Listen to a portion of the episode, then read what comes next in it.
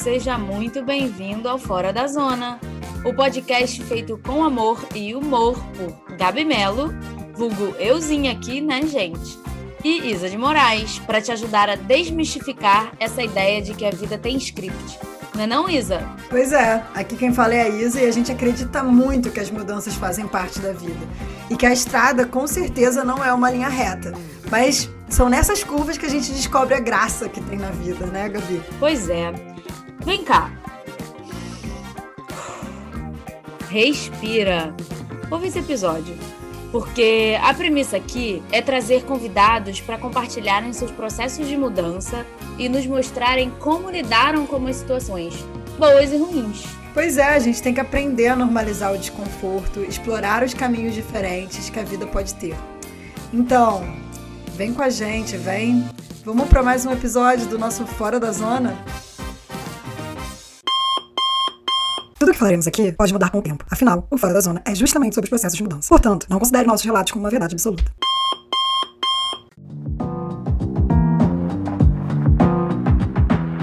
Olá, tudo bom, minha gente? Estamos aqui, eu, Gabi, junto com a Isa. Fala oi. Oi, oi. para mais um episódio. Na verdade, não sei se vai ser o primeiro, se vai ser o segundo, sei lá. Para um episódio que a gente resolveu fazer é, de entrevista comigo e com a Isabelle. Ou seja, a gente quer se entrevistar, e o nome do episódio é Irmã do Lineu e Dimba Onde Foram Parar, porque Irmã do Lineu e Dimba eram nossos apelidos, que vocês vão entender. É, e a gente quis trazer esse episódio para vocês conhecerem a gente um pouquinho melhor e para vocês verem que na nossa trajetória tiveram muitas mudanças é, e isso, para se aproximar de vocês e vocês entenderem um pouco mais da nossa história. E no final a gente vai tentar explicar um pouquinho da nossa motivação de fazer o podcast. E é isso aí. E com certeza vão ter vários assuntos que a gente vai aprofundar em outros episódios. Aqui é mais uma pincelada rápida da nossa história de vida aí para vocês. É, a ideia, na verdade, a gente vai fazer uma timeline só para vocês se situarem, né? Então, Isso. eu e Gabi, a gente se conheceu antes da gente virar amiga, a gente já se conhecia há bastante tempo, porque eu e Gabi a gente estudou na mesma escola, é, no ensino fundamental, Colégio Santa Maria, em São João. Eu e Gabi, se vocês ouviram a introdução, a gente se conheceu na Baixada Fluminense e grande parte dessa história, do cenário dessa história, vai ser na Baixada Fluminense. E a gente começou, a gente se conheceu em São João, São João de Meriti. Inclusive, eu nasci em São João de Meriti também. É... Parêntese, parêntese aqui, localização geográfica, São João de Meriti, Baixada Fluminense, Rio de Janeiro, eh, Brasil, e é isso aí que tá Mundo, Terra, Via Láctea. Planeta Via Láctea. Não, planeta terra, terra, Sistema Brasil. Solar. Via, Via Láctea, Láctea, Sistema Solar, Planeta Terra, Brasil, é, Sudeste, Rio de Janeiro, Baixada Fluminense do Rio de Janeiro. Se tivesse, João, se tivesse vídeo agora, a gente já tá fazendo um zoom out. Zoom out, zoom in. Zoom in, é, exatamente, é isso. É, acabaríamos na Praça da Matriz. E aí, é, mas na verdade a gente foi virar amiga no Cefetec. O Cefetec é, era o nome do que hoje é o Instituto Federal do Rio de Janeiro. É, na época era Escola Técnica de Química, né? E a gente se conheceu em Nilópolis, no bairro de Cidade Nova. Se conheceu no sentido de virar amiga, né? E, e a gente entrou lá em 2005 é, para o ensino médio. Eu já, já tinha feito um primeiro ano do ensino médio no Santa Maria. E aí, quando a gente se conheceu, eu e Gabi, eu né, reconheci. A gente se reconheceu, na verdade, né? E é isso, a gente ficou muito amiga no Cefet, Cefetec, né? Que era era a sigla da Escola Técnica de Química. Eu acho que pela convivência diária, assim, que era muito intensa, a gente ficava o dia inteiro na escola, era uma escola que proporcionava, assim, um lugar de troca muito grande pra gente, porque não era só a sala de aula, assim, a gente tinha uma liberdade ali dentro daquela escola de ir pra rua, ir no seu Eva, na hora do lanche, não tinha um inspetor no nosso pé o tempo inteiro. Não tinha então, uniforme, a gente... né? A gente não veio de uma uniforme. escola de freira. Santa Exato. Maria era uma escola de freira que tinha cor para pintar a unha, né? E Exato. a gente não podia usar xuxinha de outra de vermelha, tinha que usar xuxinha branca, preta ou azul marinho, que eram as cores do uniforme. Exatamente. Era uma coisa muito Aí a gente louca. foi para esse mundo que era botar um jaleco para pegar o ônibus e podia usar a roupa que quisesse. Liberdade. Liberdade. Inclusive, a primeira vez que eu andei de ônibus sozinha foi foi quando eu fui para a escola. É, então, era uma liberdade muito grande. E, além disso, eu acho que foi numa fase da nossa vida de, de mudança e descoberta mesmo, né? Que foi a fase da adolescência ali, meio da adolescência, 14, 15, 16 anos. Então, cara, era muita intensidade de tudo acontecendo ao mesmo tempo, de liberdade surgindo, de pensamento crítico que a gente estava formando, porque a gente também estava inserida num ambiente que nos proporcionava isso. Não, era a, a formação da amigo. personalidade, né? Da formação. Isso. Inclusive, eu e Gabi, a gente tinha várias crises, né? Uma crise clássica das duas melhores amigas da adolescência que não sabem fui eu que gostei de All Star primeiro ou foi você? Quem tá copiando quem, né? A gente Exato. tinha essa paranoia, né? Quem tá copiando quem? Quando na verdade estava todo mundo cozinhando no mesmo molho, né? Não tinha como sair muito diferente. Pois é. é. Inclusive, eu lembro de uma passagem assim que foi épica, cômica, sei lá o que foi aquilo, quando a gente recebeu um convite para o aniversário de alguém. que era tipo casal, você lembra? É, em mãos, para Dilma e Gabi, eu era para Isabelle e Gabi, alguma coisa, como se a gente fosse um casal mesmo. E, olha, gente, a gente não é um casal. Eu, não, a gente eu... não é casal. É, Real, a gente nunca nem tentou ver se a gente gostava de menininhas não. entre nós, assim. Não, não nunca não, tentamos, era só amizade mesmo. A gente era bem caretinha mesmo, bem careta, é, bem careta. Bem Nossa, eu era super careta. E, enfim, é, e a gente Mas nós éramos amiga. vistas como um casal, como misturas de personalidades, como pessoas iguais junto, e parecidas, é. porque a gente, a gente andava muito junto o tempo todo. E passava muito tempo fazendo né, laboratório, né? Era uma escola que a gente tinha muitas práticas de laboratório, depois tinha que fazer relatório. E, enfim, e só para dar uma situada, né? O que, que era a escola técnica, né? A escola técnica era uma escola que no final do ensino médio você saía com o ensino médio, então você poderia prosseguir e ter uma formação acadêmica, né, universitária e tudo mais, fazer vestibular, mas você tinha um curso técnico, um diploma técnico. No nosso caso, em Química Industrial, que a gente poderia fazer um concurso público, a gente poderia é, trabalhar em laboratório com análises químicas, com controle de qualidade, em laboratórios de pesquisa de química também, né, dando suporte técnico. Então, assim, é, essa era a formação, né? Então, era uma formação pra gente no final daqueles quatro anos, com 19... Então, com 15 anos, com 14 anos, a gente escolheu a profissão que a gente queria ter, né? Nossa, ou, que maravilha. Ou que a gente achava Foi a melhor escolha ter. da minha vida, uou! É, e aos 19 ou 18, 19 anos, a gente já teria condições de se inserir no mercado de trabalho, numa área que, inclusive, era uma área muito rica do Brasil em 2005, né? Era o boom do, do, da, do petróleo, dos derivados. Fato é que agora eu quero entender onde que a gente foi parar depois dessa experiência toda da escola técnica. Tipo, o que que você fez depois da escola técnica? E o que, que eu fiz depois da escola técnica, até a gente chegar onde a gente está agora, nesse exato momento. Como que foi essa experiência para você, logo depois que saiu da escola técnica? O que, que você é, fez? Eu saí, eu passei no concurso para Transpetro, que era uma... Isso, você já tinha quantos anos? Tava com quantos anos? Tava com 19 anos. Comecei 19. a trabalhar na área uhum. industrial, né? Eu trabalhava numa, numa ilha é, que armazenava gás como técnica de operações. Eu não era nem técnica em química, eu era técnica de operações. É, e ao mesmo tempo eu comecei, eu passei no vestibular para física na FRJ, que era o meu sonho, fazer física, enfim. É, nesse processo da, do técnico em química eu descobri que o que eu gostava mesmo era física, tinha uma coisa com astronomia também.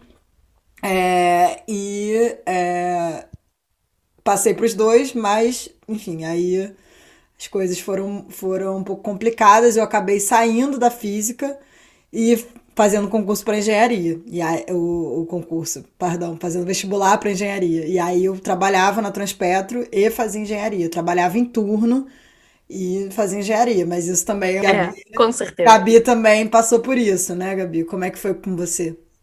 Total. Então, eu saí da escola técnica. Na verdade, eu fiz meu primeiro vestibular dentro da escola técnica ainda, que eram quatro anos de formação, mas aí no terceiro ano eu resolvi fazer vestibular. Aí eu fiz para física, aí, ó, igual a Isabelle, tipo, mesma coisinha ali, era eu, era a Isabelle, enfim, tudo misturado. Aí eu fiz para física e aí não aguentei o rolê. A gente também pode falar disso num outro episódio, mas eu larguei a faculdade de física. Nessa época eu já estava fazendo estágio, que inclusive era na Petrobras, no SEMPES, no centro de pesquisa lá no Fundão. Aí eu estava só fazendo estágio, passei no concurso público para BR Distribuidora, um concurso público que, inclusive, meu irmão me inscreveu, e isso também dá um belo num episódio sobre suas escolhas ou não. É, enfim, não sei o nome do episódio, mas pode ser algo assim. Fato é que passei no concurso público, larguei a física, aí fiz vestibular de novo para outra faculdade, que aí eu resolvi, ah, cara, já estou aqui trabalhando com química mesmo, que o meu concurso público era para técnico em química. Vou fazer faculdade de química. Aí fiz concurso, fiz vestibular para química. E aí fiz faculdade de química lá na UF Niterói, e nesse momento eu me mudei de São João de Meriti para Niterói, porque era um perrengue danado, assim, São João de Meriti, Duque de Caxias, que era onde eu trabalhava, e Niterói. Imagina, eu virei um zumbi, era muito louco, eu não dormia. Aí eu resolvi morar em Niterói e aí eu fiquei, assim, quatro anos, cinco anos, estudando e trabalhando, estudando na UF, fazendo química e trabalhando na BR Distribuidora em Duque de Caxias. Mas aí foi isso, eu, minha trajetória depois da escola técnica foi mais ou menos essa daí. É. Até chegar ao, ao trabalho, né? Passamos da transição adolescente estudante para adulto que teve que lutar e, enfim, se dobrar em 400 mil pessoas ao mesmo tempo para dar conta de uma jornada dupla, que era de estudante de faculdade junto com trabalho. Então, nossa. Que é muito parecida a nossa história, inclusive, né? A nossa é. história é de jovens adultos que trabalhavam e estudavam. Eu acho que uma coisa que, que é importante ressaltar desse trabalhar estudar, que não é um trabalhar estudar trivial, porque era um trabalho que não era nem um pouco adaptado ou incentivado que a gente estudasse. É. é... Não, e é. eram cursos que não eram para quem trabalhava, assim, de maneira alguma. Não tinha nenhuma Sim. flexibilidade. Não era, não era um curso noturno, não era um curso adaptado para as pessoas trabalharem. Então, assim, isso realmente foi uma fase, foi uma aposta que a gente fez muito grande, né? É, e aí é, custou a minha saúde, tipo, minha saúde física e mental. Então, tipo, eu paguei um preço muito caro para conseguir concluir essas, é, é, é, é, esse curso, né? Eu morava sozinha desde os 19 anos. Assim que eu saí da assim que eu entrei na Petrobras, eu passei a morar sozinha. Então uhum. eu morei uhum. sozinha, morei com amigas e tal, mas é, é, saí de. Eu morava na, em Acari, fazenda Botafogo, é, quase na fronteira entre o Rio de Janeiro e a Baixada Fluminense. É um lugar muito precário, assim. Lembra que o Google mostrava favela? Favela, favela. É, eu morava num conjunto habitacional, beirando a Avenida Brasil, assim, um clássico, né? Um clássico do Rio de Janeiro, do que era para ser e não foi, né?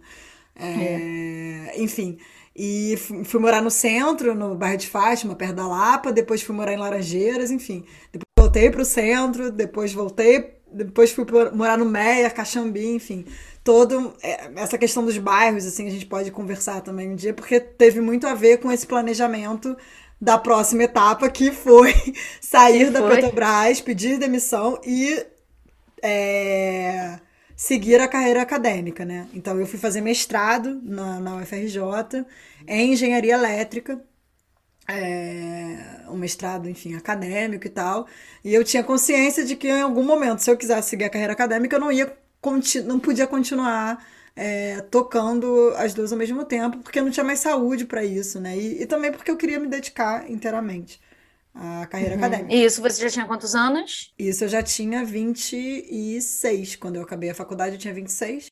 Em que pedaço que eu parei? Eu já tinha entrado na faculdade, né? Já contei essa parte. Aí entrei na faculdade, estava trabalhando, estudando, me mudei para Niterói, me mudei com a minha família, então não fui morar com amigos. Eu levei minha família inteira para Niterói. Na época, pô, eu comprei apartamento na planta. Gente, com 19 anos, comprei apartamento na planta. Que coisa louca isso. Mas, enfim, fui e tal. E aí, no meio da faculdade de Química, eu meio que já descobri que, caraca, por que, que eu tô fazendo isso? Tipo, acho que não é isso. Aliás, nunca tive muita certeza do que eu queria na vida, mas tava ali fazendo. E aí, eu, cara, não é isso, não é isso. Não, não sei se eu quero seguir carreira acadêmica, porque eu entrei, fazer, eu fiz vestibular para Química, ainda com a intenção de seguir carreira acadêmica, que eu também tinha essa vontade. Mas aí no meio do caminho eu desanimei. Eu, eu vi essa realidade de Petrobras, eu acho que eu vesti uma outra roupagem de viver um script dado, assim, né? De ah, total, fazer concurso total. para Petrobras e tal. É, é eu também aí... entrei um pouco nessa. Eu comprei a caixinha, tipo, né? Eu falei o starter, starter package for Adult Life. Por que, que eu tô falando inglês, né? Ridículo. Vocês vão entender porque eu tô falando inglês no final do episódio. Até o final do episódio vocês vão entender. Mas eu comprei esse pacote vida adulta também, né? Ia casar, comprei apartamento também. Fiz, entrei pois nessa. É. Enfim. Enfim, entramos aí nessa. Não sei onde a gente tava, mas a gente tava num lugar talvez de zona de conforto, eu não sei muito bem hoje. Buscando pensando, uma zona de ou conforto. Buscando, né? buscando, mas enfim. buscando uma zona de conforto pronta, eu acho, né? Pronta, exatamente, um script pronto. Então, vamos pro Conecta que tá samba para conhecer jogo rápido, perguntas curtas e grossas para a pessoa responder sem pensar. Isabelle, você é um pouco de droga ou um pouco de salada? Um pouco de droga, um pouco de salada? Ah, essa semana eu tô um pouco de droga. Eu tô, né? Na Nossa. vida, Isabelle, na vida. Eu não entendi essa pergunta, Gabriela. Qual é o conceito por trás? Para além Ah, do... tipo, tu é uma pessoa fitness, certinha, regradinha, blá blá blá? Ou você é a pessoa aleatória, louca, que se droga e que deixa a vida me levar? Ah, eu sou salada. Meu Deus, eu sou salada total. Eu adoro a tá. rotina tá. e tal. É, sou salada. E é, balada Netflix. Porra, Netflix com, essa com certeza. Na, na, na, pandemia é ridículo. É, na pandemia né? é Essa pandemia é, devia ser festinha no Zoom ou Netflix. Exato. Balada virtual Festinha no Zoom ou Netflix, né? Porque... Tá, você, eu sou Netflix com certeza, absoluta. Não, eu, eu, eu tava morando no The Office que no caso era no Amazon Prime. Morei no The Office os últimos três meses, acabou, fiquei, fiquei me sentindo sem lá. Eu sou total do. do, do, do... Prefiro, prefiro série do que muita gente. Nossa, total. é, eu gosto. Olha só, de balada, eu gosto assim, de ir pro samba pra um, ah, um sambão. Me amarro. também. Negócio que tem todo dia aqui. Mas não é, não é todo final de semana, todo dia e blá blá blá. A galera tem uma energia, não né, menina? Existe não existe samba entender. na França. Se contarem pra você. Era mentira. Desculpa aí. É... Drama ou ficção, Isabelle? Comédia. não tinha essa Ok. Comédia romântica? Ai, adoro, adoro comédia romântica. Okay. Praia ou piscina, Gabriela? Piscina. Eu não gosto de água, então como eu vou pela vista, eu prefiro Você toma banho, né, amiga? Eu não, tomo okay. uma vez por dia, inclusive estou, no, finalmente, moro num país onde feder é socialmente aceito. É... Então, adoro. adoro morar aqui por causa disso. Mas eu adoro Mas praia... É, sem ser pra ir pra praia, assim, mergulhar. Eu gosto de caminhar na praia no fim de tarde. Ah, eu adoro a praia, adoro Adoro o evento, adoro a paisagem praia, o evento praia. Só não gosto realmente de imergir o meu corpo na água. E como é, a piscina... Eu acho que vou mudar minha resposta, inclusive. Eu gosto de praia no fim de tarde para caminhar. Tá. E que diva do pop é você? Essa semana? Ah, essa semana? É. Porra. Essa semana eu tô... A primeira que vem na cabeça. Prática. Não sei. Eu tô... Eu não tô Anitta essa semana, eu não tô Britney. Eu. Talvez. Tá mais Adriana, tá mais Adriana Calcanhoto? Não. Hum. Não tá tão. Não tá tão. Não tão tá tão pela, não tá tão no sofá, né? Não, não tô assim no sofá. Eu tô, eu tô ok, eu tô. Eu tô Roberta Sá, assim. Tô Roberta tá Roberta Sá. Entendi. Mas Roberta Sá não é diva do pop, né? É, ela é. Ela é pop pra mim, ela é pop pra você. Ela é então é tá, tô Roberta Sá. Tô é ok aqui, não tô tão profunda, mas também não tô assim, essa pessoa, ah, tipo, que não se aprofunda muito.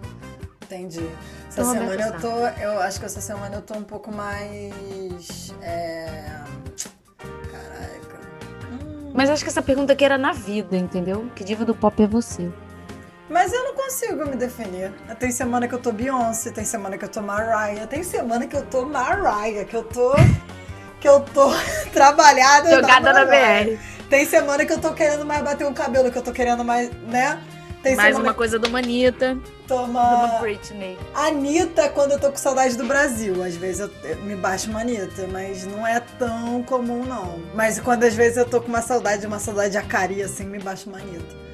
É, mas essa semana eu tô. Cara, essa semana eu tô muito cientistazinha, sério. Eu tô muito. Não tô diva. Não tô diva. Então tu tá mais rica e ri, né? Diva do pop. Tô mais rica e ri, tô mais rica e ri. Tá diva ótimo. da ciência. É. Essa semana eu tô diva da ciência. Então tá bom. Então tá bom. E aí, beleza. Aí no meio da faculdade, eu acho que por influência de todo esse script à minha volta, assim, eu fui, caraca, que eu tô fazendo área acadêmica. Eu, eu, comecei a sentir falta de referências, entendeu? Que todo mundo ao meu lado queria um emprego bom, um salário bom, passar um concurso da Petrobras e era isso aí. E, e a, a escolha que eu tinha feito de fazer química e ter entrado lá com sonho de seguir carreira acadêmica não fazia parte desse, desse meu meio, sabe? Eu fui meio que sendo adaptada ao meio, eu acho. Aí eu falei, cara, eu vou fazer química industrial. Me bateu e eu coloquei na minha cabeça que eu queria fazer química industrial, que pelo menos desse jeito eu tinha chances de fazer concurso. Total, assim, total. Abrir o leque, eu não cheguei a fazer engenharia, porque ia ser muito mais difícil para mim mudar para engenharia no meio, porque eu já estava no meio do curso de química. Entendi. E era assim, uma luta estudar e trabalhar. Eu falei, gente, se eu mudar para engenharia agora vai ser pior ainda, porque a UF tinha uns horários horríveis, horríveis. Assim, o horário da UF, aliás, ó, vocês estão me vendo aí, UF, vocês têm um horário horrível, o Fundão tem um horário muito melhor. E aí eu não consegui, eu não ia conseguir conciliar de jeito nenhum as duas coisas, trabalhar e estudar, se eu fosse para engenharia. Ia ser muito mais difícil. Eu falei, vou fazer química industrial, que aqui, era no mesmo prédio da química. Aí eu loucamente comecei a puxar as duas disciplinas, assim, dos dois cursos.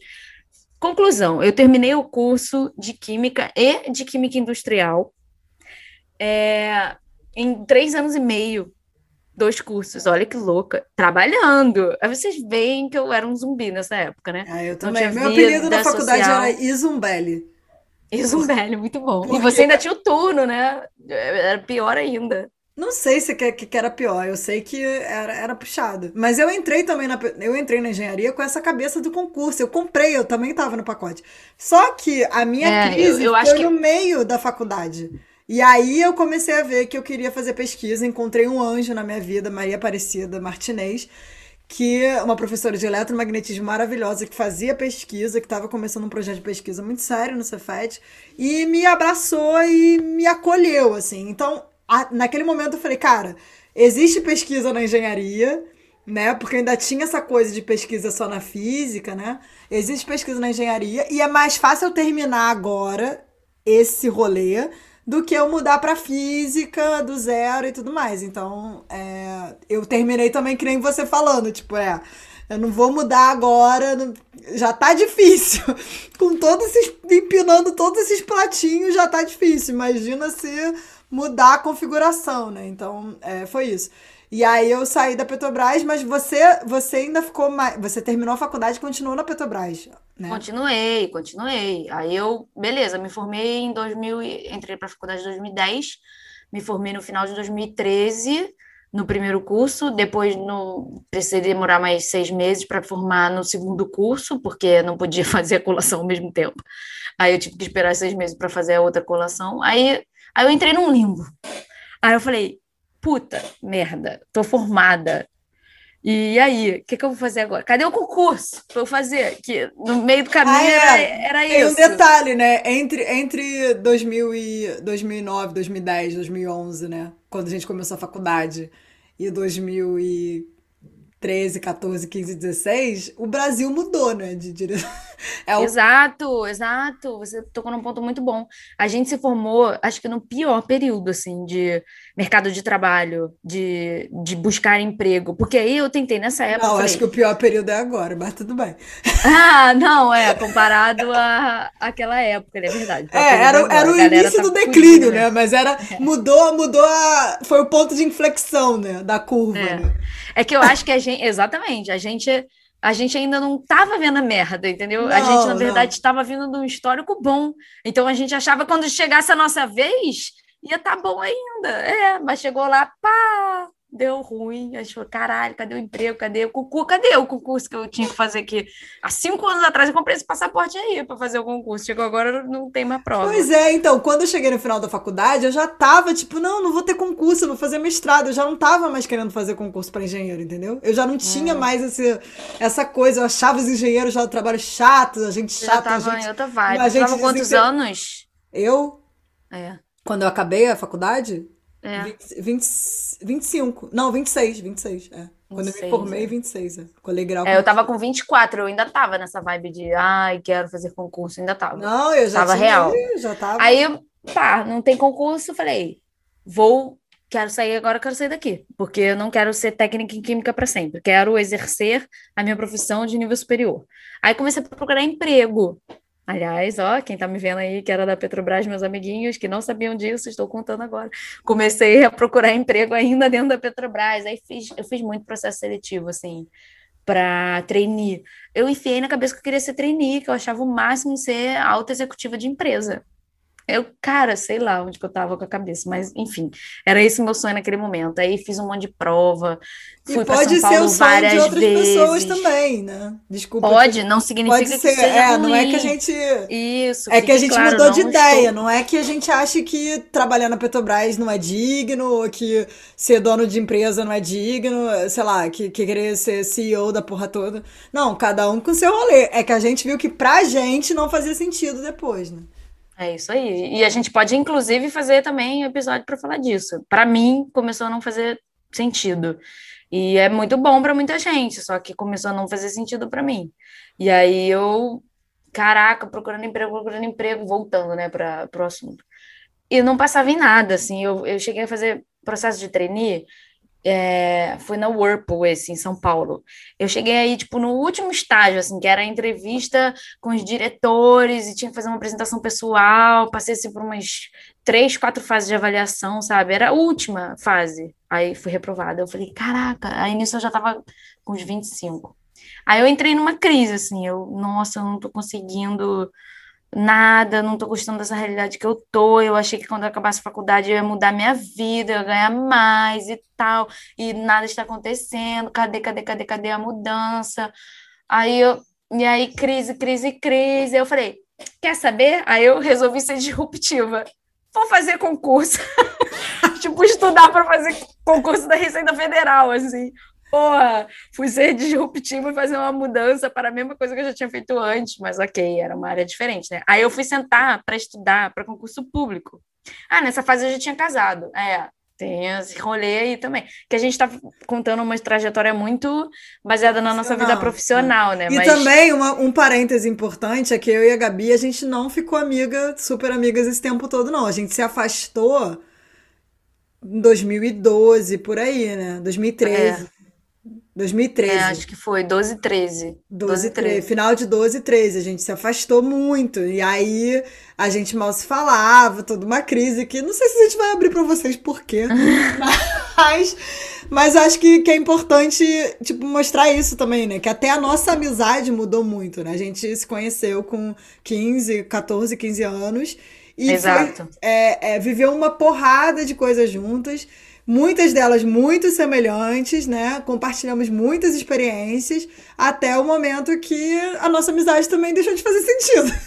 Deixou, É, deixou de deixou, fazer sentido. deixou de fazer sentido. E assim, é, por vários motivos. Acho que assim, tiveram várias mágoas, vários, vários erros, obviamente, até muitos. Eu faço balanço disso. Mas eu acho que o, o, o grande. O grande aprendizado é que a nossa amizade deixou de fazer sentido. A gente não tinha. Não tinha mais. Tinha assim, a gente- conversa, não tinha não tinha assunto, né? conversa, não tinha assunto, a gente não tinha. É, não tinha mais o que trocar, a gente já tinha.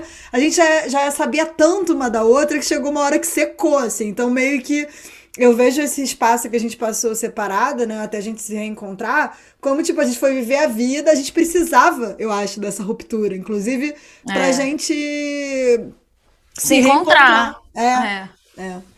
E aí a Era gente se. tudo muito junto mesmo. E a né? gente se reencontrou nessa fase que eu tava no mestrado, a gente se encontrou, olha que épico, mas a gente se encontrou por acaso É. num ônibus, eu indo pro fundão e Gabi indo pra uma festa, uma despedida de alguém no Sempes, o Sempes, né, e o fundão. Tipo, eu nunca pegava aquele ônibus, nunca. Na, Nunca, foi não fazia vez, parte da rotina Uma vez na minha vida que Não. eu peguei aquele ônibus. Pra me foi essa vez que eu encontrar, encontrei com a a vida, Isabelle. putz, eu fico toda arrepiada, meu, porque foi muito bizarro isso.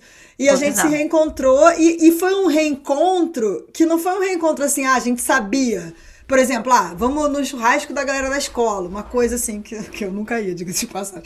É, não foi um reencontro anunciado, né? Que a gente pudesse, ah, vai ser assim, vai ser assado. Planejar, de, né? Não. De amigos em comum. Não, foi o acaso. E eu acho que foi tão incrível por causa disso, que pegou as duas de surpresa, né? Então foi um Sim. choque para mim.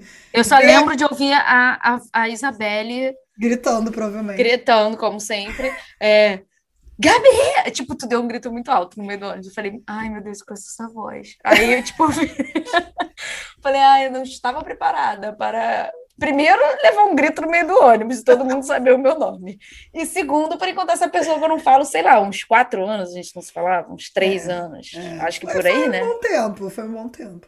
Foi, porque Mas, acho enfim, que a gente se reencontrou, eu já estava com uns 26, eu estava estudando para concurso público da Receita Federal. E aí eu estava no mestrado, eu estava no mestrado. Eu, é, e aí, enfim, fiz esse mestrado, no meio do mestrado é, conheci pessoas incríveis que abriram portas para o meu doutorado, e aí eu vim fazer doutorado na França, que é onde eu moro hoje em dia, eu moro é, na França faz, faz três anos e meio praticamente. Então eu vim para a França fazer o doutorado em física. É, conheci meu companheiro, enfim, meu namorado, namorado, whatever. É, marido, não sei, não temos ainda a definição, né? É, Namorado. Meu, partner. É, é, partner. Jonathan, é. Jonathan, que é americano, então essa, por isso que eu faço essa coisa de falar inglês, que eu falo muito inglês no, no meu dia a dia. É, embora eu more na França. Segredo desvendado. É. é do inglês. É porque tu é deu um spoiler lá no início que eu falei: caralho, ela tá, tipo, estudando um inglês foda aí. Porque o que, que ela vai falar no final? Que é por que ela fala inglês toda hora? Eu nem lembrei do Jonathan, coitado. Pois é, eu... é porque. Eu é. trabalho praticamente em inglês, né? E aí eu, enfim, hoje eu sou pesquisadora, né, é, em física, aqui na França, sou o clássico pós-doc, né, o, o o que você faz depois do doutorado. E tô aí, tô, tô procurando e continuo buscando o caminho, né? Então, é. Óbvio, essa foi um detalhe. Pegar um avião, descer na França, não. Foram três anos que merecem muitos episódios, né? Sobre morar fora, sobre se adaptar, sobre ter um ah, relacionamento ah, intercultural, é, enfim. Ó, ó, muita adaptação, muita mudança, muito sair muito da zona aí, acho que muito intensamente, né? E aí eu acho que é aí que encontra, porque eu e Gabi a gente se reaproximou quando ela estava nessa fase. E isso tem sido né, o tema das nossas vidas, né, Gabi? Porque você Exato. também já mudou bastante depois desse encontro, né? Já, enfim, acho que eu, até agora eu não parei de mudar ainda, isso me dá um pouco de aflição às vezes, mas é, depois desse nosso encontro, que eu estava estudando para concurso da Receita Federal, inclusive eu estava super empenhada, eu estava lendo vários livros de direito administrativo, constitucional, aprendi várias coisas.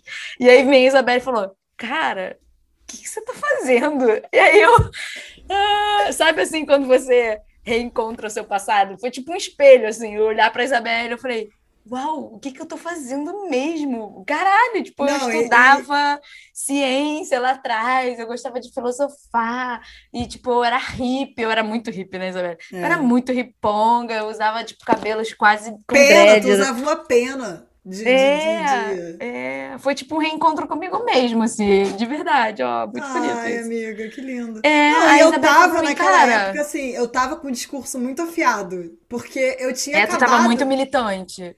Eu, tava com um discurso, eu tava muito militante dessa causa que virou esse podcast, esse podcast que é tipo, é. cara, vamos tomar a vida pela mão, entendeu? A gente tem que ser, a gente tem que ser sujeito da vida, sabe? Não pode cara, você vai ficar pulando de caixinha em caixinha, sabe? Tipo, não, não dá conta disso, entendeu? E eu tinha acabado de passar por esse processo, tipo, eu saí da Petrobras, fui ganhar uma bolsa que era, tipo assim, 10% do meu salário.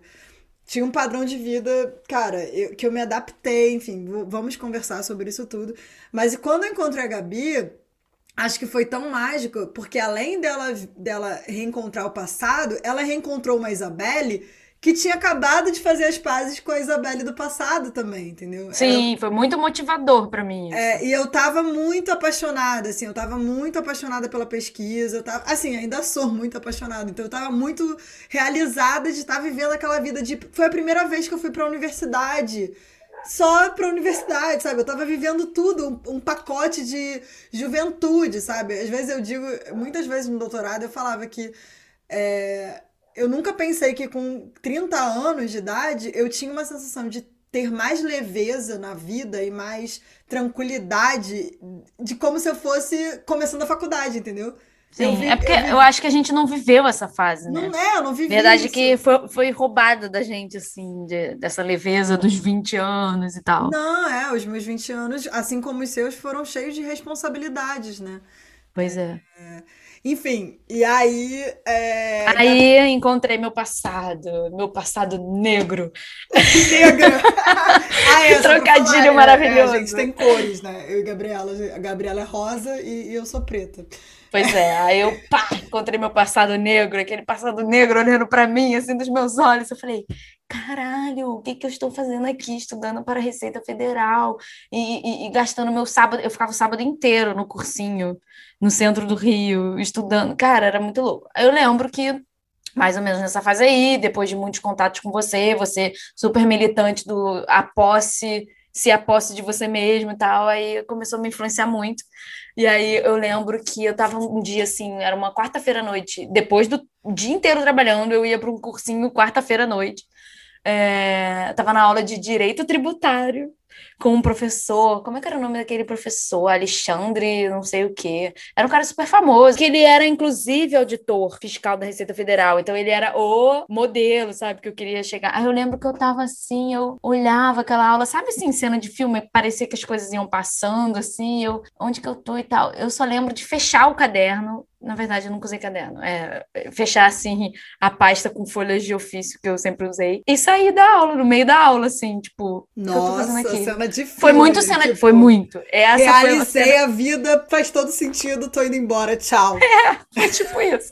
Fechei, gente, o que eu tô fazendo aqui? Aí fui embora e entrei numa Starbucks ali da Cinelândia, que tem de esquina, assim, de sei, frente sei, pra sei. Praça Paris. Cara, eu fui um Aí... dia jantar com você, sei lá, fazer um Foi. Lanche, antes de você ir pra esse curso ali no, naquele, naquele chinês, Mr. Chan Express. Exatamente. Aí eu fui pro Starbucks, eu lembro que eu subi na sacadinha do Starbucks, eu, gente, eu tava tipo, não sei, eu acho que eu tava em crise real ali. Real. E aí eu falei, eu vou ligar pra Marie. Marie era uma coach que meu marido, nessa época eu já estava casada, com, eu tava com 26 ou 27 anos, por aí. 27. Meu marido falou para mim, cara, porque eu tava numa fase muito trash, assim, antes de te encontrar, eu tava estudando para concurso da Receita Federal, eu tava trabalhando pra caramba, eu tava fazendo muita coisa ao mesmo tempo, só que eu tava emocionalmente frágil. E aí, meu casamento não tava muito bom, assim, a gente não tava numa vibe legal, recém-casado, mas numa vibe não legal, porque eu não tava bem emocionalmente. E aí eu lembro meu marido virar para mim e falar: Cara, vai na Marie. Eu fiz coach com a Marie há dois, três anos atrás, foi muito bom para mim, me trouxe mais clareza do meu direcionamento e tal. E eu, não, não quero, não quero, não quero. Aí, nesse dia da Starbucks, a primeira pessoa que me veio à mente foi a Marie. Aí eu liguei para Marie e marquei com ela. Falei, então, vou fazer coach. Aí comecei a fazer coach. E aí, nesse meio tempo, eu virei o pé, rompi o ligamento do tornozelo no trabalho. E foi muito louco isso, porque foi na semana que a Marie tinha falado para mim, cara, você não está bem. Você precisa pedir uma licença no seu trabalho. E aí eu, o quê? Tipo, não, não vou pedir licença no meu trabalho, não existe essa possibilidade. O quê? Porque eu tô louca? As pessoas vão achar que eu tô maluca e tal. Pois é, e aí a gente, a gente vai entrar, falar disso. A gente pode entrar nisso, porque eu também tive que pedir licença, enfim, afastamento, tive problemas psiquiátricos também, né? É, é, no é. final da Petrobras. Então... Mas enfim, deixa eu resumir então para não entrar nesses detalhes. É. Fiz coach com a Maria, e aí virei o pé, fiquei muitos meses em casa, fiquei quase três meses em casa por causa do meu tornozelo, do ligamento tornozelo. Foi bem braba a recuperação, que ficar com a perna para o alto, não podia pisar, era horrível. Inclusive, podemos falar disso, que foi uma aula de humildade para mim, porque até para tomar banho meu marido tinha que me ajudar, então era uma coisa, pessoa que nunca dependeu assim, né, de alguém, dependendo nesse nível, foi bem bizarro. Aí eu fiquei muito tempo em casa, sem fazer nada, e aí o que que acontece? A pessoa pensa na vida, né? Coisa que eu não estava fazendo antes. E aí eu encontrei com você, lembra? Você falou, cara, vamos lá no fundão, eu te levo lá, a gente dá uma volta no, no na COP para você conhecer. Você, eu acho que você tem sim é, possibilidade de ir para carreira acadêmica, cara. Não, você está muito perdida aí e tal. Aí eu fui de muleta, lembra? Com, a, com o pé enfaixado, você e Bruno me mostrando tudo. Aí eu saí daquilo com uma vontade assim, cara, é, carreira acadêmica, eu me afastei lá atrás, mas a verdade é que eu nunca tentei. Então eu nem sei se eu gosto. Pode ser, eu acho que eu vou tentar. Aí eu me dei a chance de tentar fazer mestrado. Só que eu fui tentar uma licença no trabalho, não consegui, fazer é, obter uma licença sem vencimentos no trabalho, que era o que eu queria, para conseguir fazer o mestrado. É, eu também tentei. De forma é. plena, eu queria fazer só o mestrado, coisa que eu nunca fiz na minha vida, uma coisa só. Não consegui, aí aquilo, porra, mexeu muito comigo. Eu falei, caraca, não, não vou fazer mestrado. Enfim, conclusão, acabei começando a fazer o mestrado trabalhando. E aí eu mudei de horário no trabalho de novo, fui trabalhar à noite, só que agora eu já estava casada, né? Então mudei minha vida de perna para mais uma vez para tentar fazer o mestrado. E aí, enfim, no meio do mestrado me veio uma outra crise, que foi largar a Petrobras. Aí, nesse momento, chegamos no largar a Petrobras. Tipo, eu demorei mais tempo do que a Isabelle para isso. É, na verdade, acho que eu já tinha essa clareza de que eu estava num lugar que eu não gostava, não do lugar, eu gostava muito das pessoas, eu fiz muitas amizades ali dentro. Eu cresci muito profissionalmente, foi muito importante para minha vida. Fiz assim. amigos pra vida, tipo, gente que, sei lá, vem aqui me visitar. É, é eu também fiz, eu também fiz. E, e, tipo, foi muito importante, assim, para além das pessoas, a trajetória profissional foi importante também. Eu aprendi muito, muita coisa. Eu passei por áreas diferentes ali dentro, então me formou como profissional, entendeu? Me formou como profissional. Só que eu não estava feliz, sei lá por quê. E, na verdade, ainda estou nessa busca até hoje, assim, do onde é o meu lugar ao sol, digamos assim. E aí, eu, em 2019, eu estava mais ou menos no meio do mestrado ali, já no meio de uma crise, de não querer terminar o mestrado, porque eu comecei a perceber que não era aquilo que eu realmente não queria, era acadêmica. Veio a oportunidade de eu sair da Petrobras. Aí eu saí da Petrobras no final de 2019, que abri um plano de demissão voluntária lá, e me joguei assim no me joguei sem planos, sabe? E eu, na verdade, eu é, acho que a gente vai fazer né, um episódio sobre planejamento para sair do emprego estável e, enfim, se testar na vida, né? Mas é, eu fiz esse planejamento, só que mesmo tendo feito esse planejamento, que na minha cabeça foi um pouco inconsciente esse planejamento, a gente fala disso depois, mas eu saí num momento difícil da economia, assim, tipo, e, e meu marido não tem estabilidade nenhuma, meu marido não tem um emprego estável, ele é empresário, empreendedor, tenta negócios novos o tempo inteiro, e aí eu falei, caraca, e assim, eu tenho um compromisso familiar, eu ajudo a minha mãe, não é uma coisa que eu tô sozinha na vida, eu não tenho filho, mas eu quase que minha mãe, assim, a ajuda que eu preciso dar para minha mãe é quase que um filho, assim, uma responsabilidade que eu tenho. Então, eu, eu me via nessa nesse embrólio emocional, sabe? Saio, não saio, ai, mas eu me planejei financeiramente, mas não sei se eu saio. Ai, se eu estiver fazendo coisa errada e tal. Enfim, foi bem difícil a decisão para mim, mas eu saí. Saí no momento em que eu também não estava satisfeita com o mestrado, então eu realmente saí meio que pro limbo, tipo, de a novo, única né? coisa, de novo, de novo, assim, pro limbo. Uma coisa que eu tinha alguma clareza na minha cabeça era que eu queria ter uma experiência de morar fora do, do Brasil. E eu sempre tive essa consciência, não muito, muito clara desde nova, mas de alguma maneira eu sempre quis sair por aí viajando, assim, eu acho que quando eu pensava em carreira acadêmica quando eu era adolescente, o que mais me chamava atenção era isso, era a possibilidade de viajar e conhecer outros lugares e outras culturas e tal. E eu ainda não fiz, né? Porque, deixa eu completar, né? É, no meio do sair da Petrobras e terminar o mestrado ou não terminar e tal, eu, eu e meu marido decidimos tent, tentar, não, fazer um plano de imigração para o Canadá. E aí, muito louco como o Canadá surgiu, mas, tipo assim, foi do nada apareceu um. Eu, eu fui almoçar com uma amiga uma vez, uma conhecida do trabalho, que na verdade foi me aconselhar, porque eu estava muito triste, porque eu não tinha passado no concurso da Petrobras que eu tinha feito para químico. Olha isso. Nesse meio tempo, eu ainda estava tentando fazer concurso.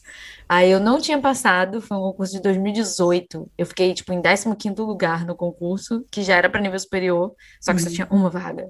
Aí ela, essa pessoa me chamou para conversar, e aí a gente foi se encontrar, tomar um chopp em Botafogo, e ela levou o marido dela, que o marido dela tinha uma trajetória parecida assim com a minha, tipo, ah, tinha sido técnico em química na Petrobras, e em algum momento ele decidiu largar tudo e tentar fazer, é, colocar em prática o nível superior dele em empresas particulares, aí foi trabalhar, sei lá, acho que Schlumberger, na Cochamp, algumas empresas, não tem jabá aqui, tá, mas se quiserem também patrocinar.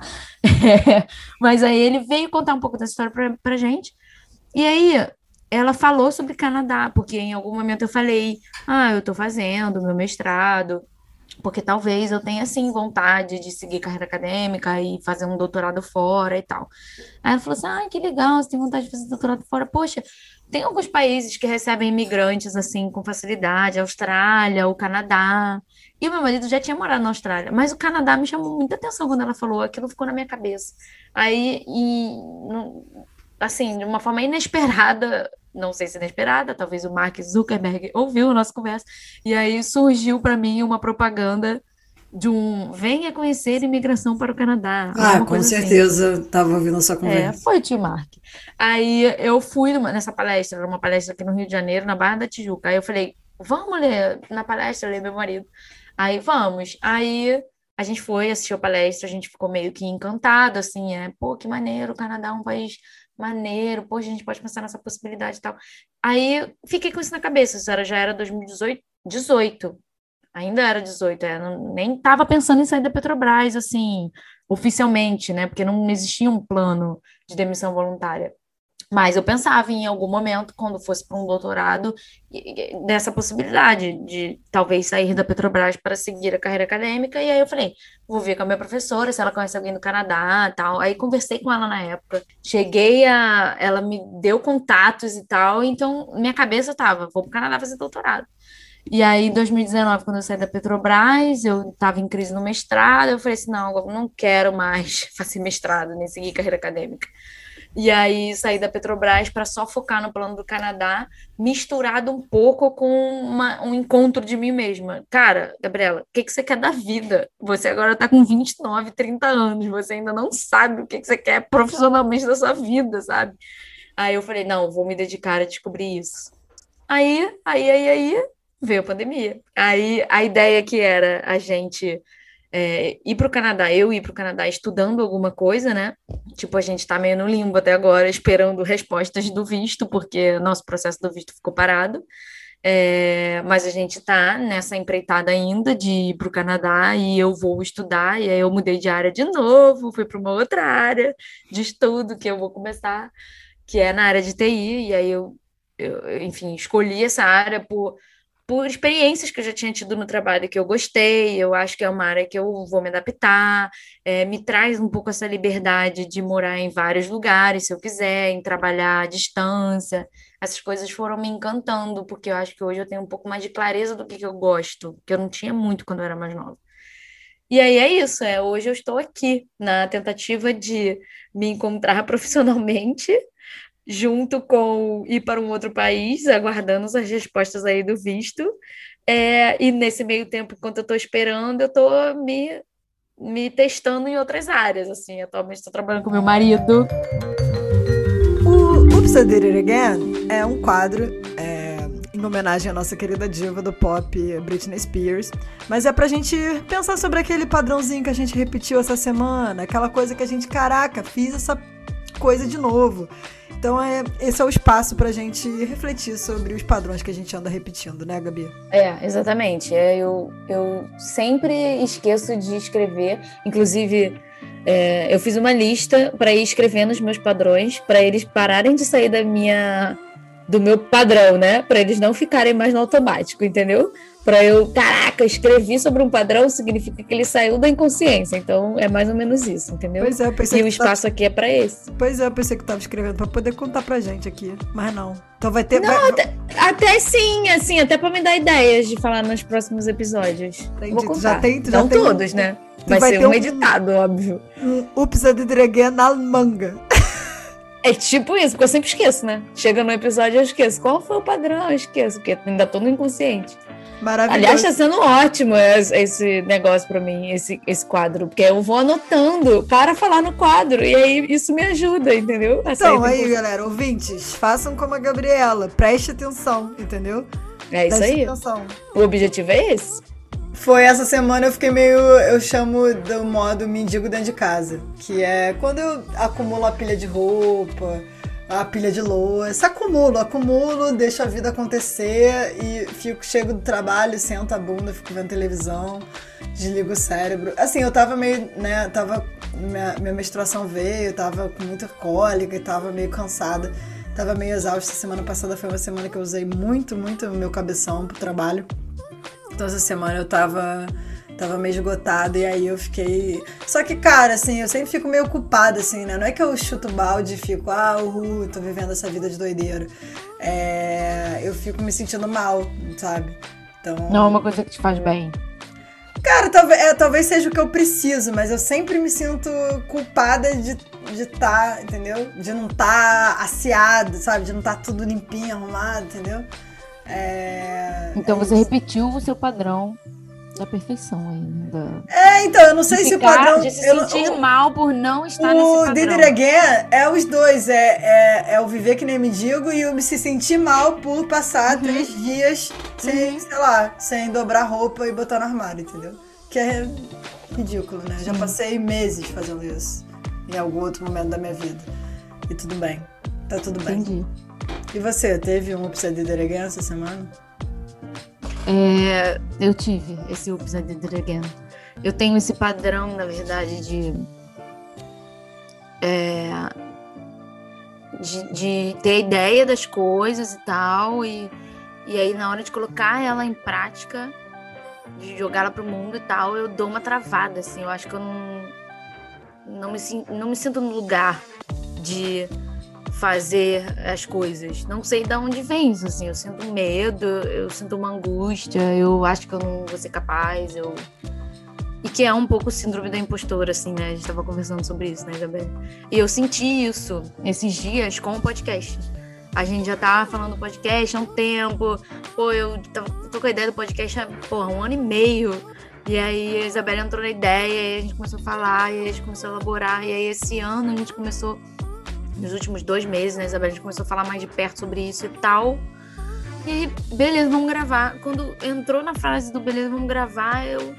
Ai, não me sinto adequada. Acho que não, não deveria estar fazendo isso. Não, não sei se eu tenho capacidade para fazer isso. Acho que não me sinto a pessoa né, que deveria estar falando sobre tal assunto. Sei lá, me bateu essa síndrome. E aí foi isso. Mas hoje eu tô aqui gravando. Pois é. Pode ser mas que me bateu assim. nunca vá ao ar, mas, mas é isso aí. Então, a ideia do podcast surgiu muito disso, né? Da gente, eu e Gabi, a gente passa horas falando no telefone. É, e isso tem se tornado muito mais constante, inclusive depois que eu, que eu me mudei pra cá. Porque aí depois desse dia que a gente se encontrou no ônibus, a gente falou: é, né? Destino deu uma mãozinha, vamos continuar próximas, né? E a gente passou a compartilhar muito, né? Então, Gabi viu todo esse processo de me mudar pra cá. É, e toda adaptação e toda, todos os perrengues, né? Porque, cara, não é não é gostosinho, né? Como a gente fala no teaser, não é, a mudança não é só alegria, né? A adaptação também às vezes dói. É, e nesse processo é, a gente começou a, a, falar muito, nossa, tipo, e se essa conversa que a gente está tendo aqui pudesse ser compartilhada com outras pessoas? E se a gente pudesse ouvir também outras pessoas que passaram por isso e tentar, cara, é, é criar esse espaço, criar essa comunidade, entendeu? Criar, falar. Eu, por exemplo, para mim, eu tenho essa, essa coisa de que as pessoas que estudaram com a gente, que têm a nossa idade, tem muita gente que eu conheço que tá passando por uma situação semelhante, né? Que tá ou na minha situação, ou na situação da Gabi, enfim. É, ou, enfim, sei lá qual é a nossa situação, né? Mas tá nesse momento de. Identifica, né, com os nossos momentos. É, é, de mudança. Ou a gente pode ter uma palavra, né? A gente pode contar um pouco que isso pode ajudar. E a gente quer aprender também, né? Eu quero, né? Gabi, inclusive, né? Tem muito essa coisa, né, Gabi? de aprender. Sim, Sim é uma das minhas principais motivações assim do podcast, assim que eu saí da Petrobras, eu lembro que eu fiquei com uma vontade muito grande de fazer um podcast. Eu conversei isso com meu irmão na época, falei, cara, eu queria tanto fazer um podcast assim, porque eu tava ainda, né, nessa fase assim, um pouco mais madura e mais controlada emocionalmente do que, sei lá, em 2017, quando eu rompi o ligamento, que eu tava num burnout bizarro ali, eu tava um pouco mais equilibrada no final de 2019 emocionalmente, até porque comecei a fazer terapia e tal, me, me tratar, né? Mas eu ainda, ainda tô, inclusive, nessa busca de, de tentar entender, assim, o, o que que, o que que faz as pessoas serem felizes, sabe? O que que o que, que, é uma pessoa feliz, assim, por que, que aquela pessoa é, é, ok, ela tá plena. E, e por que, que eu não consigo? Assim, será que eu tenho algum problema? Tipo, o problema sou eu. Eu via todo mundo na rede social maneirão, claro. Hoje eu tenho consciência de que é um recorte, que as pessoas colocam ali um recorte da própria vida, mas eu sei que existem pessoas realmente plenamente satisfeitas com a própria vida, sabe? Eu queria, eu, eu tinha essa vontade de entender isso de alguma maneira. E aí eu comentei isso com meu irmão, poxa, queria de alguma maneira assim fazer um podcast para falar sobre pessoas bem-sucedidas, mas que não necessariamente seguiram um padrão, ou o que é ser bem-sucedido para essas pessoas, para tentar entender um pouco disso. Eu conversava isso com meu irmão, e aí nessa troca com a Isabelle, a gente começou a falar muito disso, e eu falei assim, cara, para mim seria muito maneiro é, fazer o podcast dessa maneira, entrevistar pessoas, porque o processo de ouvir a história das pessoas, para mim, faz eu aprender muito. Assim, eu realmente gostaria de entender a motivação daquelas pessoas para terem feito escolhas, para terem saído da bolha, para terem, sei lá, resolvido ser mãe ou para terem resolvido seguir carreira XYZ. Eu queria entender, assim, eu, eu tenho essa vontade de ouvir a história das pessoas para entender a motivação e aprender com elas, ou aprender o que que faz elas felizes e talvez nesse meio do caminho eu tentar me entender, sabe? E aí, uma das minhas maiores motivações é essa, assim, é aprender com as pessoas. E a segunda, que eu acho que esses processos têm que ser compartilhados, porque assim como eu aprendo e gosto de ouvir a história das pessoas e aprendo com isso e, e consigo me enxergar melhor quando eu ouço as pessoas, eu acho que tem gente assim também aí espalhada pelo mundo que talvez esteja perdida e, e sentindo falta de um acolhimento aí, achando que, caraca, eu sou louca, tô com 30 anos e ainda não me achei, eu não sei o que, que eu quero fazer da vida. Cara, você não tá sozinha, entendeu, amiguinho? Estamos aqui todos na busca, na jornada, e eu acho que realmente é um processo, uma jornada. Hoje eu tenho essa consciência. Eu não tinha muito essa consciência, eu achava que eu ia achar o pote de ouro no final do arco-íris. E, na verdade, não existe esse pote de ouro no final do arco-íris, é isso que eu tô chegando à conclusão, né? Então é, é isso, para compartilhar essas histórias, para as pessoas se sentirem acolhidas também, né? Cara, eu, eu sou fã da mídia podcast, né? Desde 2012. Eu sou a louca do podcast. Eu acho que, sei lá, eu, eu posso dizer com propriedade que entre todos os meus amigos, todas as pessoas que eu conheço, todos os seres humanos que eu já troquei uma palavra na vida, eu sou a pessoa que mais ouve podcast. então, assim, eu, eu, ouço muito, eu, eu gosto do áudio, eu gosto da ideia de se comunicar com áudio. Eu acho que o podcast, uma conversa de uma hora, ele, ele é um espaço que você pode aprofundar, entendeu? Então, é, é contra, tem um pouco uma agonia da, da pasteurização das redes sociais, da, do tweet, que tudo tem que Nem ser. Me fala em 180, em 120, sei lá quantos caracteres, eu não tenho tudo. 150 caracteres. 150. Se defina em 150 caracteres. É tipo um. De, decida o vestibular com 15 anos. É quase isso para mim, assim. É, tá no mesmo e, patamar. E a gente tá. Eu acho que a gente vive numa cultura atualmente, né? De tudo ser muito rápido, né? De tudo ser muito. De tudo ser muito pasteurizado, de tudo ser muito. É, é... Não tem espaço para contradição, não tem espaço para erro, não tem espaço para para isso, né? Pra gente discutir, pra gente sentar e ter uma conversa, sabe? E, e, eu acho que o podcast é isso. Ele é uma conversa no final do dia, ele é uma conversa, ele é uma história. Eu gosto de contar histórias, assim, eu gosto muito de contar histórias. Eu é, tenho. Eu gosto de ouvir história. É, temos que tomar cuidado para não virar um monólogo de Isabelle. E Exatamente. eu acho que é, eu, eu tenho certeza que as pessoas não são felizes, assim, sabe? E não é Uau, que eu quero, caraca! Eu não quero, eu não quero, em pedra. Eu não quero descobrir que todo mundo é miserável para poder me sentir melhor, não é isso. Mas uma das minhas coisas durante, tipo, é, também faço terapia há alguns anos já. Já tive vários, já, já, vários episódios de ansiedade, fiz tratamento para depressão duas vezes, psiquiátrico, né? Tomei remédio, tarja preta e tal. É, e assim. É, isso, das... isso, é um bom episódio também, né? Essa é. nossa contradição do, das vias pelas quais a gente busca tratamento. É, isso, inclusive, é uma das coisas que motiva muita gente é, a conversar, né? A ter essa troca. É, é. enfim, eu, eu acho que para mim conversar, ouvir as histórias de outras pessoas e conversar e contar a minha história é, e ter essa troca, é, não é para me dar conta de que tá todo mundo na merda, então tá bom, não tá, sabe, tá todo mundo mal, então tudo bem, eu tá mal também, né? Mas é, é aceitar que, cara, existem momentos bons, existem momentos ruins, né?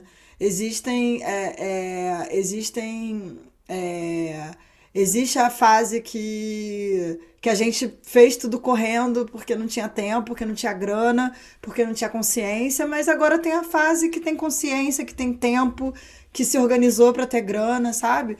Então, assim, é, é, como que a gente passa pelos momentos olhando de uma maneira é, que não que, que, que, que seja carinhosa com a gente, né? E como que a gente e como que a gente aprende a lidar com isso, como aprende, aprende a lidar com uma depressão, como a gente aprende a lidar com, é, é, com não ter certeza, né? É, ou como a gente aprende até, no meu caso, a lidar com uma vida tranquila, estável, fazendo o que eu amo. Com um homem que eu amo, num país tranquilo, com uma, com uma qualidade de vida boa, porque para quem tava a vida toda numa correria, no perrengue, lidar com isso também não é natural. A gente, né, é, é, eu Nossa, falo que, total que eu ganhei, que eu, que eu, que eu finalmente consegui o ticket pro parque de diversão e eu não sei brincar, entendeu? É, é. Então, assim, é, isso tudo eu acho que é um processo, né? E, e, e eu, e eu, cara, eu tô muito animada para compartilhar isso, tô muito animada para ter uma porrada de história engraçada para contar, uma porrada de perrengue.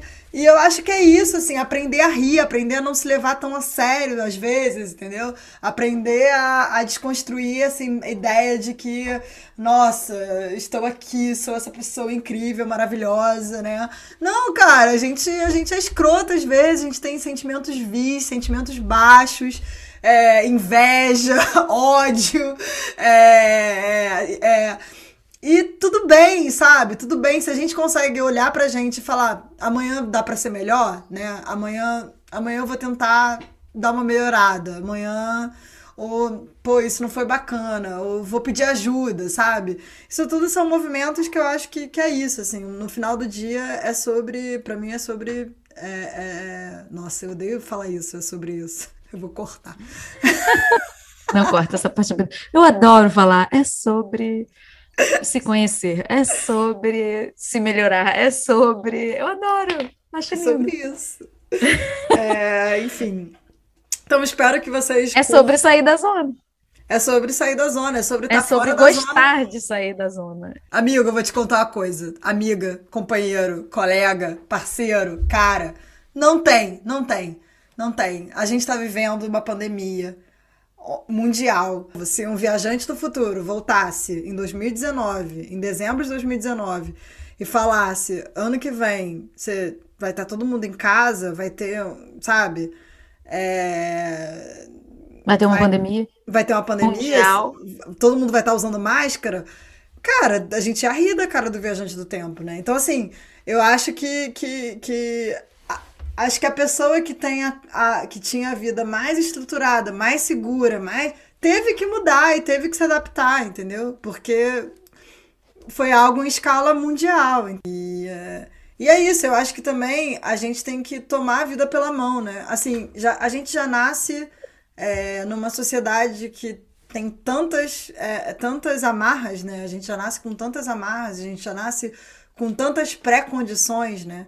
E eu acho que uma das coisas que, que eu mais me orgulho, assim, tipo, da minha vida, é que eu tomei a minha vida pela mão.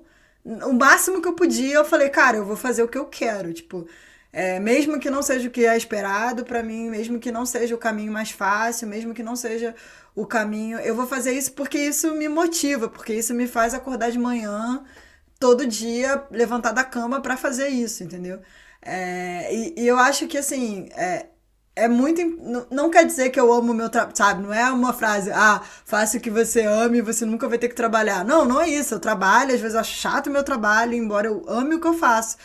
Mas, e também não é só no trabalho, é sobre, sei lá, sobre aprender a, a, um instrumento musical, sobre aprender a dançar um negócio diferente, sobre fazer um podcast, né? Tipo, a gente Cara, não, não, não limite, não, não se limite para além das, das limitações que a vida, que, que, que a sociedade, o capitalismo, enfim, a, whatever, o patriarcado, o racismo, enfim, todas as coisas que estão aí já vão colocar para você. Então, assim, não coloca uma mais, entendeu? Então, e essa que tá aí, vamos ver como é que dá para tirar, sabe? Vamos né? Vamos tentar e vamos tentar tomar a vida pela mão. Acho que é isso, né? Tomar as rédeas da vida e falar, cara, quem tá fazendo essa escolha, né? Sou eu? Que que eu tô... De onde vem isso? De onde vem essa motivação? E para onde ela tá indo, né? E, e falar disso, conversar sobre isso, né? Enfim, é, não sei se fez muito exato. sentido esse final, talvez eu cancele também. Essa parte tá muito no improviso, eu tô ficando nervosa. eu acho que tá ótimo. É, eu acho que é isso aí. E acho que ficou claro assim a motivação do nosso podcast, que era o que a gente queria passar. E é isso, e vão vir outros episódios para a gente discutir. E pode ser que acabe semana que vem esse podcast. Pode ser que seja o último. Com certeza, pode inclusive ser... pode ser então, o único assim, episódio. Ouça como se fosse o último, porque talvez. Delicice, exatamente. Porque, inclusive, essa foi uma das, das maiores é, dos maiores aprendizados assim que eu tenho tido no último, nos últimos tempos. Se permita, assim, tipo, cara, não tá afim de fazer a parada? Não faz, assim, não tem ninguém te obrigando a fazer isso, juro para você. Foi você que colocou isso na sua cabeça que tem alguém te obrigando a fazer isso. Não, não tem, não tem real, assim. Hoje em dia não tem mais. Inclusive, a gente já marcou várias reuniões, né, Isabela? Eu falei, não quero fazer que eu tô com cólica. Coisas que eu não faria há dois anos atrás, de jeito nenhum, ia me enfiar um monte de remédio e. Não seja escravo das suas decisões, né? Pois Mudar é. de ideia também pode, entendeu? Só uma coisa que eu lembrei, que eu não gosto de cagar regra, entendeu? É um bagulho que eu não gosto de cagar regra. Tô gravando esse adendo aqui depois, porque eu me dei conta que no final de a... comecei a cagar regra, que nem a louca, diarreia de regra. E eu não gosto, porque eu fico, sei lá, eu fico. Eu tenho, tenho um background, né, de, de pensar, tipo assim, porra, e se o cara tá fudido? Tá quente! Tá quente! Tá quente! Esse tá quente, tá quente? Não, olha só, tem uma história por trás. Esse aqui é o nosso quadro. Tá quente, tá quente! Em homenagem ao seu Eva, né? Que, que era o rapazinho lá da esquina. Rapazinho não, que eu elogiei ele agora. Não, Nossa, qual o problema? Qual... Ó, não, Gabriela, etarismo aí, ó. Ser velho também, também tá maneiro, não é? Ser jovem não é elogio, não. Inclusive, todo. É verdade. Mas então, seu Eva era um cara que tinha um bar de esquina é, lá na escola onde a gente estudava, né? Que a gente já explicou aqui para vocês onde que era, lá em Milópolis. E ele tinha um bar de esquina. E toda vez que saía um pão quentinho ou um joelho novo, a fornada nova do salgado, ele vinha batendo palma. Tá quente, tá quente, para avisar a gente. Então, esse quadro é em homenagem a ele e a gente vai trazer para vocês é, o que que tá quente, tá quente na nossa vida aí, borbulhando nos últimos das últimas semanas, nos últimos meses, não sei. Enfim, ideias. É umas dicas, né? Dicas, dicas, coisas que fizeram a gente pensar e que tá quente, tá quente na nossa cabeça.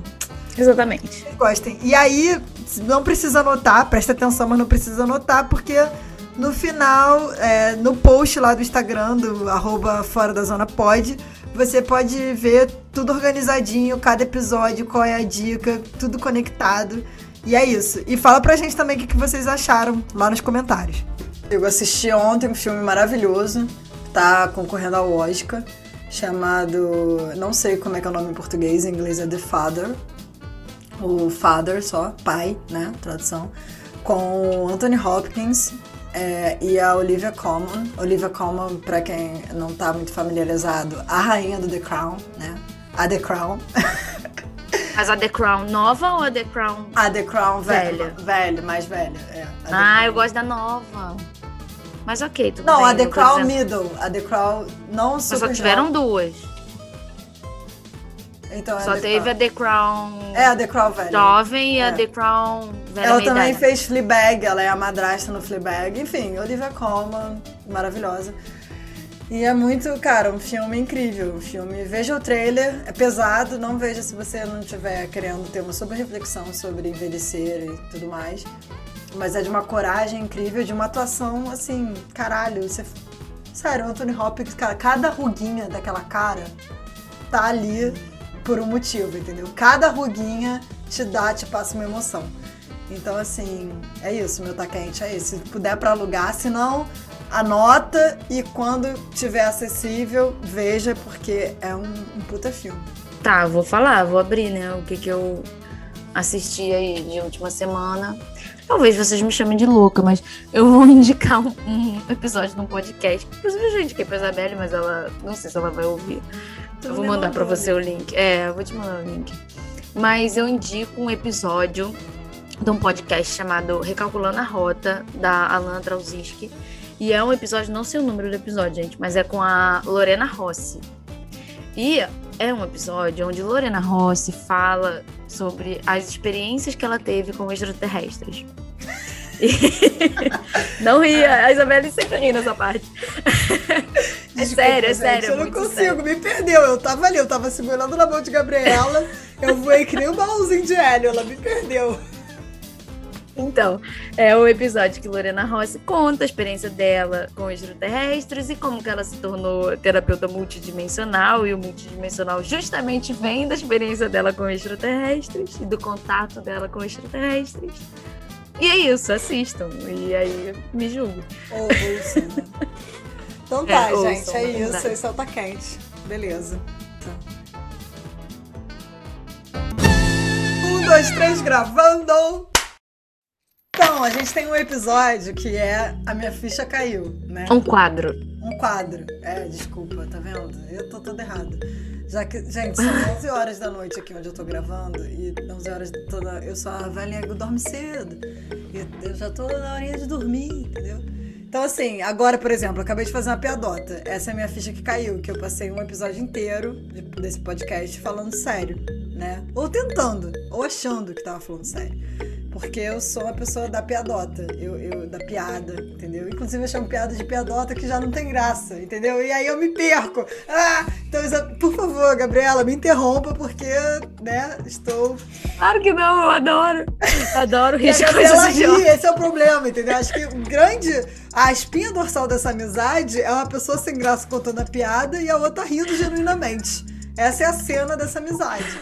É, que ela tá rindo sério, ela tá rindo real, ela tá rindo gargalhando, ela tá, ela, não, ela tá, tipo, coçando o nariz, entendeu? Quando provavelmente Chorando. você não tá aí do outro lado do fone. É. Olha, eu chorei, ó, ó. Ela chora de, de uma piada, né? De uma pessoa que chama piada de piadota. E Gabriela, me conta, sua ficha caiu nesse episódio? Hum, caiu, menina. Caiu numa hora que me deu um insight, assim, bizarro quando você falou. Insight é a ficha caiu, é o nome. Tá? Insight, a ficha é verdade. Então, minha ficha caiu muito assim. Eu fiz uma associação com as nossas personalidades. É, no momento que você falou que você tá aí em Grenoble, no Vale do Silício do Hardware. É. Né? Você falou essa frase. E aí, eu me dei conta de que a região que eu quero ir, né? Eu vou, vou chegar lá ela é dita o Vale do Silício também, só que do software. É, mas e o aí... Vale do Silício, do Silício, né? O Vale do Silício original é do software. Não, não, não. É, é verdade, o Vale do Silício original é do software, exatamente. Então, mas eu não vou para o Vale do Silício original na Califórnia, né?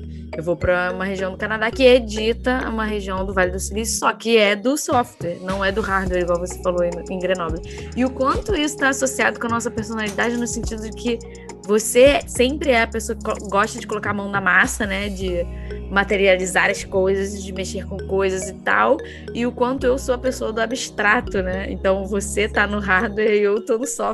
Não, inclusive assim. a gente, há dois minutos atrás, estava discutindo que, quem ia fazer o que do podcast. Você falou: não, não, eu faço a minutagem, eu ouço, eu penso no conceito. Eu falei: não, Exato. beleza, eu edito. Eu coloco tudo junto, eu boto o efeito, eu corto e tal. eu quero brincar com software. Exato, e eu, e é. eu, tipo, não, deixa que eu penso, né? Onde que vai cortar, onde que vai minutar. Eu penso, pra, tá? Pra ter o efeito. Coloca nessa posição que eu não penso, não, tá? Que eu penso. Eu tenho cabeção, inclusive sou doutora, tá? Eu penso. Eu sei que você pensa, amiga, mas você. É, eu sou mais abstrata. É, assim, é, total. Mas olha que não era assim, né? Na época da escola. Eu lembro que você era uma pessoa de executar mais e eu ter as ideias. É, pois é. O que aconteceu comigo? O que aconteceu comigo, né? Que com você. O que, que aconteceu com a Sheik? Caiu um raio? A gente, a gente, ficou boa, a gente ficou melhor, a gente, a gente se complementa. A gente equilibrou. A tipo, gente se complementa até quando a gente inverte. Olha só que doideira, meu. É, é muito Eu já tinha um lado fazedor-fazedor. Então agora eu tô num lado abstração-abstração. Aí você tá ao contrário. Então tá bom. E esse foi mais um episódio do Fora da Zona. E se você gostou, passa para amiguinha, passa para amiguinha, para mãe, para o pai, para o irmão, para o marido, para a esposa, para o namorado, namorada, para o crush, enfim, espalha para geral. Isso! Não estamos aqui roubando nem matando. A gente só quer mesmo é compartilhar apoio nesse mundo que já está totalmente de pernas pro ar, né? E compartilha também pelo WhatsApp, pelo Instagram, pelos stories, vai fundo. A ideia também é comentar. Comenta, fala o que você achou. Cada episódio vai ter um post e a gente quer que esse espaço vire uma grande conversa para além da gente, com os amigos, com os amigos dos amigos. A gente quer discutir, debater e aprender. Exatamente. Quer dizer, talvez a Isabelle responda aos comentários. Eu sou meio esquisita com as redes sociais, mas tá beleza, vai ter um post e você vai poder comentar. Eu vou adorar ler os comentários, mas tá maneiro. É, só tem uma coisa que eu lembrei. É, se você tem uma história gostosa de da gente conversar a respeito dela, de sair da zona de conforto e quer contribuir com a gente para construir mais conteúdo sincero aqui nesse espaço, entre em contato com a gente lá pelo arroba fora da zona pode. Isso. Pois é, é para mandar DM e aproveita logo para seguir esse arroba. E o Spotify também, para ficar sabendo sempre que sair um novo episódio. Isso aí. Então, muito obrigada por ouvir esse conteúdo. E fica ligado que a qualquer momento mais entrevistas inspiradoras estão por vir. Até o próximo. Beijo! Um beijo!